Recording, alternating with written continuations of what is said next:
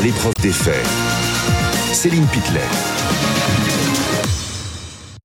On commence donc avec euh, l'affaire de Pardieu, la star du cinéma français, déjà mise en examen pour viol et agression sexuelle, et désormais au centre de l'attention aussi pour des propos déplacés et obscènes vis-à-vis de plusieurs femmes et même d'une enfant.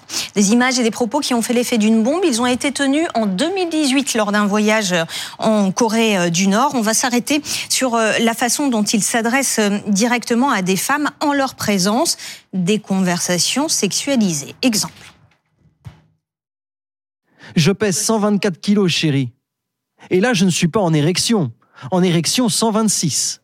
Propos obscènes exprimés de façon euh, répétée. Écoutez Tristan euh, Walex, le présentateur de l'émission Complément d'enquête on a compté euh, plus d'une fois sur deux quand il croise une femme, il peut pas s'empêcher de, je sais pas si on peut le dire sur un plateau télé, mais de euh, d'employer les mots euh, ah ta chatte, ta moule. Enfin c'est extrêmement gênant. Il a des propos sexuels à chaque fois, euh, limite insultant. Et puis surtout ce que l'on voit, c'est que c'est il y a un caractère vraiment répété. par exemple, son, il y a son interprète donc qui parle français, donc il comprend très bien toutes les subtilités de, de ce que dit Gérard Depardieu. Dès le premier jour, elle lui signifie quasiment dès le premier contact euh, elle lui dit non mais en fait je, je, suis gêné, je, je, ne veux pas que vous me disiez ça, j'ai pas envie d'être au centre de tout ça. Et on le voit continuer euh, de jour en jour, en étant de plus en plus lourd, continuer à lui parler, oui, bah, de, de, de, de, de son hmm. entrejambe, de, enfin, faire plus que la draguer. C'est-à-dire que le, les, les, les, les supporters de, de, de Gérard Depardieu, c'est plus proche, euh, diront sans doute que c'est que de l'humour potage, pas bien grave, qu'il est toujours comme ça. Et c'est vrai que nous, là, on a été vraiment choqués. Et c'est pour ça qu'on a, on a estimé qu'il y avait des informations d'intérêt général qui méritaient d'être révélées avec, avec ces rushs. C'est qu'on on a l'impression qu'il y a du harcèlement sexuel, caractérisé parce qu'il y a notamment ce caractère répété. Maître Slama, est-ce que Gérard Depardieu peut être poursuivi pour ses propos obscènes, parfois répétés à l'égard de femmes alors votre question, c'est est-ce qu'il peut être poursuivi en France mhm. C'est bien ça. Euh, il peut être poursuivi en France pour des propos en Corée du Nord. Il y a deux conditions qui sont cumulatives. La première, c'est qu'il doit être bien sûr de nationalité française. Cette condition est remplie. La seconde condition, il faut que euh, l'infraction soit aussi une infraction en Corée du Nord. C'est-à-dire qu'en fait, il faut aller regarder dans les textes euh, législatifs de Corée du Nord. Est-ce que là-bas aussi, cela constitue une infraction? Si ça ne constitue pas une infraction, il ne pourra pas être poursuivi en France pour cela. C'est le cas ou pas, vous savez? Alors, je ne connais pas, je ne sais pas si c'est le cas, mais il faut savoir que même en France, l'outrage sexiste est une infraction relativement récente. Euh, c'est Marine Chapa qui l'a fait passer. Euh, c'est différent de le harcèlement. Le harcèlement, c'est le fait de le faire de manière répétée. L'outrage sexiste, c'est le fait de le faire seulement une fois.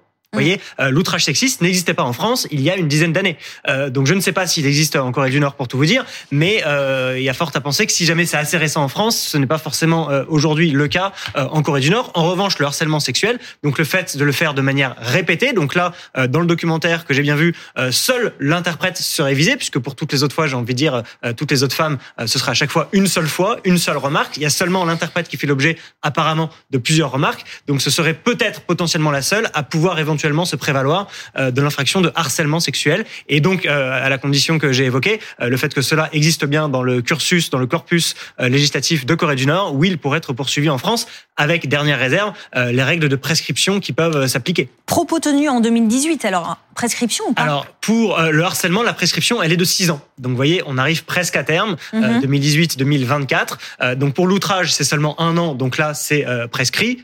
Sauf pour les mineurs, la prescription, le point de départ de la prescription, c'est la majorité. Mais pour les majeurs, la prescription en cas d'harcèlement, c'est 6 ans, donc c'est pas encore prescrit.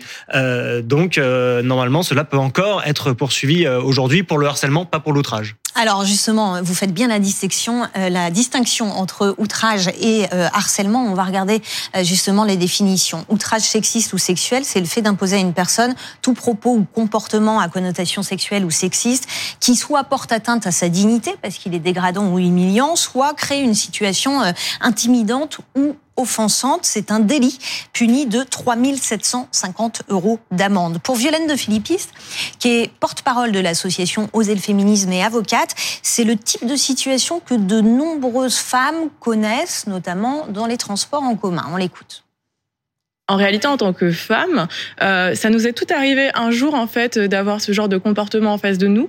Euh, on estime par exemple que dans les transports en commun, 100% des femmes seront euh, victimes au moins une fois euh, de ce type de propos ou de d'agression. Euh, et quand ça nous arrive, euh, je vous assure, on est en état de sidération, on ne sait pas comment réagir. On regarde autour de nous si quelqu'un va nous aider, va réagir, et souvent rien ne se passe. Donc ce qu'on voit finalement, c'est très symptomatique de ce qui se passe dans la vie des femmes aujourd'hui. Euh, une question, euh, maître, parce que certaines femmes, effectivement, rencontrent ces, ces, ces difficultés, hein, ces, ces, propos dans les transports en commun, mais dans la réalité des faits, est-ce que les auteurs sont vraiment punis? Parce que j'imagine qu'il faut apporter des preuves. Ils peuvent l'être, mais ils peuvent l'être, mais vous avez raison. La vraie difficulté, c'est l'administration de la preuve. Alors, lorsqu'il y a aujourd'hui, euh, euh, non pas forcément des agents de police judiciaire, mais des agents spécialisés à la RATP, euh, leur parole fait foi. Ça veut dire qu'il y a de plus en plus euh, de personnel spécialisé euh, dans les métros, souvent d'ailleurs qui sont en civil. Si jamais ils voient une infraction, euh, le simple fait qu'ils la voient, ils sont assermentés, ils peuvent affirmer qu'ils ont vu un outrage et donc procéder à la contravention. Si vous voulez, c'est un peu comme brûler un feu rouge ou avoir un téléphone au volant. on peut dire ce qu'on veut. Si jamais l'agent nous a vu, il verbalise et sa parole fait foi. C'est un petit peu mm. la même chose euh, dans les transports. Et d'ailleurs, je me permets d'ajouter une petite nuance. Euh, si jamais c'est possible, c'est parce que c'est bien une contravention. Euh, c'est une contravention et non pas un délit. Alors je précise, c'est une contravention si jamais c'est sur un majeur, si jamais il n'y a pas de position de supériorité hiérarchique, l'outrage sexiste devient un délit si jamais il est commis sur un mineur ou si jamais il est commis dans le cadre d'une supériorité hiérarchique, par exemple un réalisateur sur une actrice, par exemple un professeur sur un élève, fut-il majeur. Alors quand ces propos ou comportements à connotation sexuelle ou sexiste sont répétés, là on parle de harcèlement, un délit punissable de deux ans de prison et 30 000 euros d'amende, et c'est plus si la victime est une enfant ou une personne vulnérable. On va maintenant regarder, écouter euh, des propos tenus par Gérard Depardieu, toujours en Corée du Nord. En 2018, l'acteur est dans un hara aux côtés d'un homme et il parle des femmes de cette façon-là. Les femmes adorent faire du cheval. Elles ont le clito qui frotte sur le pommeau de la selle. Elles jouissent énormément. C'est des grosses salopes. Alors, quand ce genre de propos n'est pas adressé directement à une femme, mais là en présence d'un homme, est-ce qu'il peut s'agir d'un outrage sexiste ou sexuel? Parce qu'on a vu la définition. Il, s'agit d'imposer à une personne un, propos sexuel. Un homme peut être dérangé par ces paroles. Stricto sensu, la réponse normalement devrait être négative. J'ai envie de dire, c'est presque à l'appréciation euh, du magistrat ou à l'appréciation de l'agent verbalisateur. Euh, mais c'est vrai que là, on rentre peut-être dans une zone un peu floue. Est-ce que cela peut être considéré comme imposé à une personne? Euh, mm. Il n'y a pas encore de jurisprudence très très arrêtée sur la question, mais un homme peut tout à fait décider de s'emparer de cette question pour dire qu'on lui a imposé aussi cette parole, cette parole sexiste. Mais c'est loin d'être évident. L'une des scènes les plus choquantes, c'est euh, peut-être toujours dans ce haras quand l'acteur parle d'une petite fille d'une dizaine d'années qui est en train de monter à cheval à quelques mètres de lui. Si elle galope, elle jouit. C'est bien ma fifi, continue. Tu vois, elle se gratte là.